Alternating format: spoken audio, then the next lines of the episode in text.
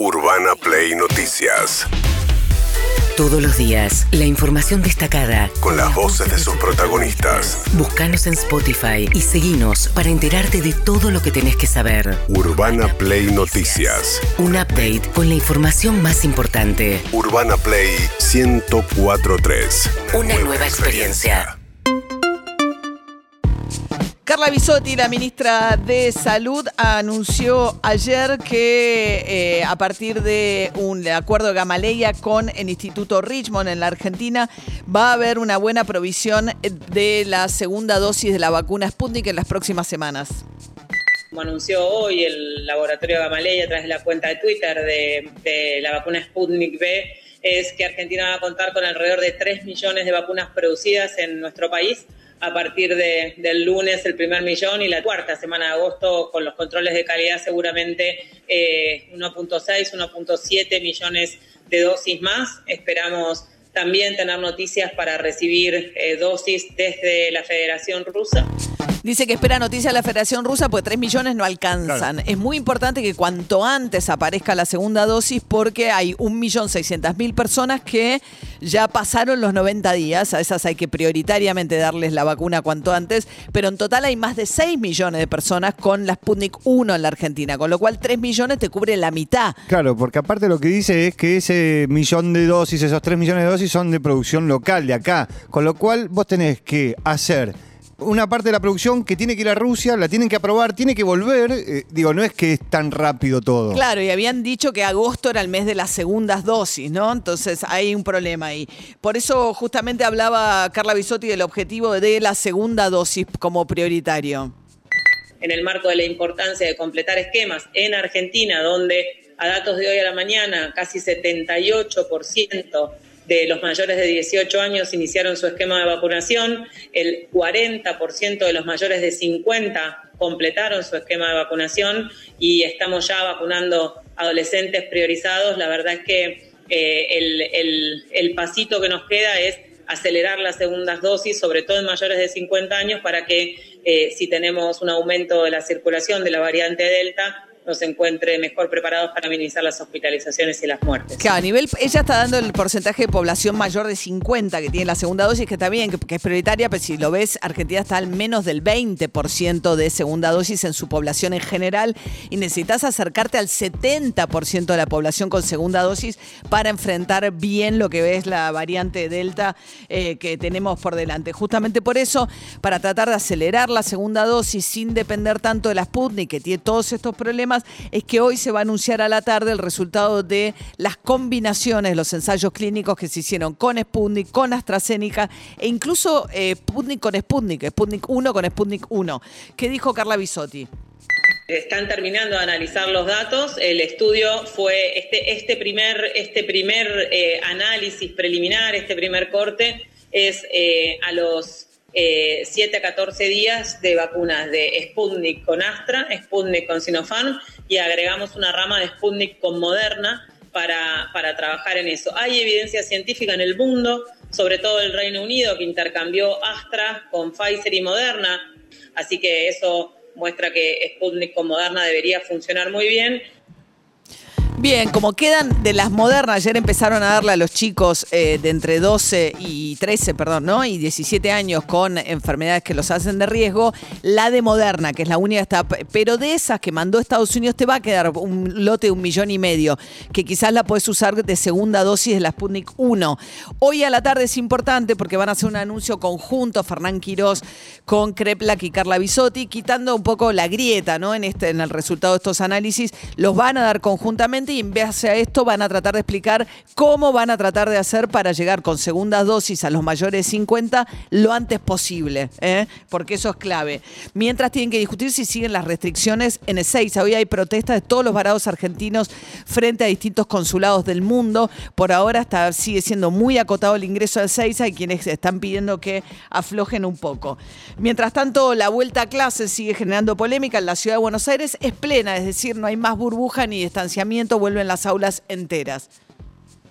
Estamos dando un paso grande para que los chicos vuelvan a las clases presenciales tal cual eran antes de la llegada de la pandemia. y vamos a ir avanzando en la medida que la situación sanitaria lo permita, cosa que vamos monitoreando día por día. A partir de mañana están volviendo los chicos de los dos, últimos años. No es lo mismo transitar esta etapa, que es una etapa de transición, con clases virtuales, por más dedicación que le pongamos, no es lo mismo que estar en la escuela acompañado con los docentes y compañeros, sobre todo porque están entrando al mundo los adultos, ¿no? A la universidad, al trabajo, Bien, en cambio la provincia de Buenos Aires siguen con las burbujas. Eh, ese era Horacio Rodríguez Larreta, obviamente. Esto decía Nicolás Crepla, que el ministro de Salud. Volvieron 5 millones de estudiantes en la provincia de Buenos Aires con esquemas cuidados. Si nosotros logramos que esto funcione bien, quizás no tengamos que retroceder, nuestro objetivo es no retroceder en la apertura de ninguna de las cosas, pero también hay que saber que puede ser que cambien, cambien los elementos. Estamos, a diferencia de otros momentos, y esto es debido a la, campaña de vacunación, no estamos pensando en que tiene que ser todo ir y volver, como decíamos al principio, soltamos y volvemos y vamos viendo cómo llevamos la pandemia así. Ahora tenemos, estamos pensando que podemos ir gradualmente avanzando mientras avanza la vacunación y si nos sale bien, no retroceder. Si necesario retroceder, sin duda siempre priorizamos por la vida. Bien, también Agustina Vila, la directora general de Cultura y Educación bonaerense, la ministra de Educación de Kisilov, dijo que están evaluando eh, intensificar un contraturno los sábados para aquellos chicos que lo necesiten porque hayan perdido mucho contenido a lo largo de todo este largo año y medio, eh, prácticamente sin clases presenciales en muchos distritos de la provincia de Buenos Aires.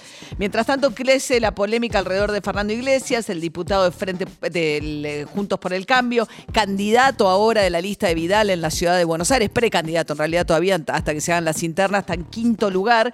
Y hay un sector del Frente de Todos que pide una sanción para Iglesias por haber dicho que la presencia de Florencia Peña en la, en residencia de Olivos era un escándalo sexual cuando ella había ido a hablar del tema de la situación de los actores con Alberto, Alberto Fernández, el presidente de la Nación, durante la cuarentena. ¿Qué dijo Gabriela Cerruti? Las mujeres, por lo menos vamos a decir, estamos hartas. No queremos más a Fernando Iglesias en la Cámara de Diputados. Nos parece horrible que lo lleve colgado de su lista María Eugenia Vidal para que lo reelijan de nuevo escondido en, en su boleta. Uno no tiene derecho a decir cualquier cosa, a agredir de cualquier manera. Yo estoy presentando hoy un pedido de exclusión de la Cámara de Diputados de Fernando Iglesias. He hecho una comisión investigadora para que penara a un diputado que le gritó a Fernando Iglesias en un pasillo. Expulsan al diputado, tuvo que pedir perdón en el recinto. Y Fernando Iglesias nos puede decir putas, corruptas, ladronas, locas, como nos dice todos los días. Y nunca vamos a tomar una medida disciplinaria contra él. ¿Cuáles pueden ser las medidas disciplinarias? Bueno, puede, eh, lo pueden suspender. Pueden, a ver, hay como diferentes estadios. ¿Se acuerdan que una vez Fernando Iglesias hizo un escándalo porque otro diputado lo había empujado? Sí, lo que refería recién Bueno, eh, Gabriela Cerruti. Eso fue una, dispul- una disculpa pública que supuestamente tenía que leer el diputado en la sesión, pero lo terminó leyendo, eh, no me acuerdo si el presidente de la Cámara de Diputados o alguien de, de ese lugar. Este, puede haber un apercibimiento, que sería ese caso, puede haber una suspensión o puede estar la expulsión de la Cámara de Diputados. Esa última opción sería la que no le permitiría reingresar aunque sea, aunque sea electo. Ayer salió, que me pareció muy honesto de parte de Luis Brandone, porque Luis Brandoni también fue a Olivos, como fue Suaro, como fueron Tinelli, durante la cuarentena, para hablar del tema de qué pasaba con la actividad de los actores y actrices tan golpeados. Entonces Brandoni, que además es precandidato de otra de las listas en Capital de Sí. Juntos por el Cambio, fue muy contundente en decir que había sido desagradable la forma en que habló de esto Fernando Iglesias. muy desagradable todo lo que ha pasado alrededor de ese episodio, muy, muy desagradable. No, no, no, no, no, no creo que sea que sea una cosa para para debatir. Este, hay cosas que, que tenemos que guardarla en el ámbito de la de, la- de, de lo personal. Y claro, me invitaron y cómo no voy a, cómo no voy a asistir. Por supuesto, por supuesto. Que está buscando lo que está lo que está mal, lo que lo que es materia de sospecha y no es bueno eso, no nos hace bien. Yo no quiero entrar en, en comentar esas cosas, pero no no nos hace bien. Es curioso, ¿no? Porque los mismos que le reprochaban no haber roto la cuarentena y demás, eh, no, no decían que estaba también Brandoni en el listado de los ingresos a Olivos durante la cuarentena. A mí me parece importante aclarar con Iglesias que Iglesias no es un marginal.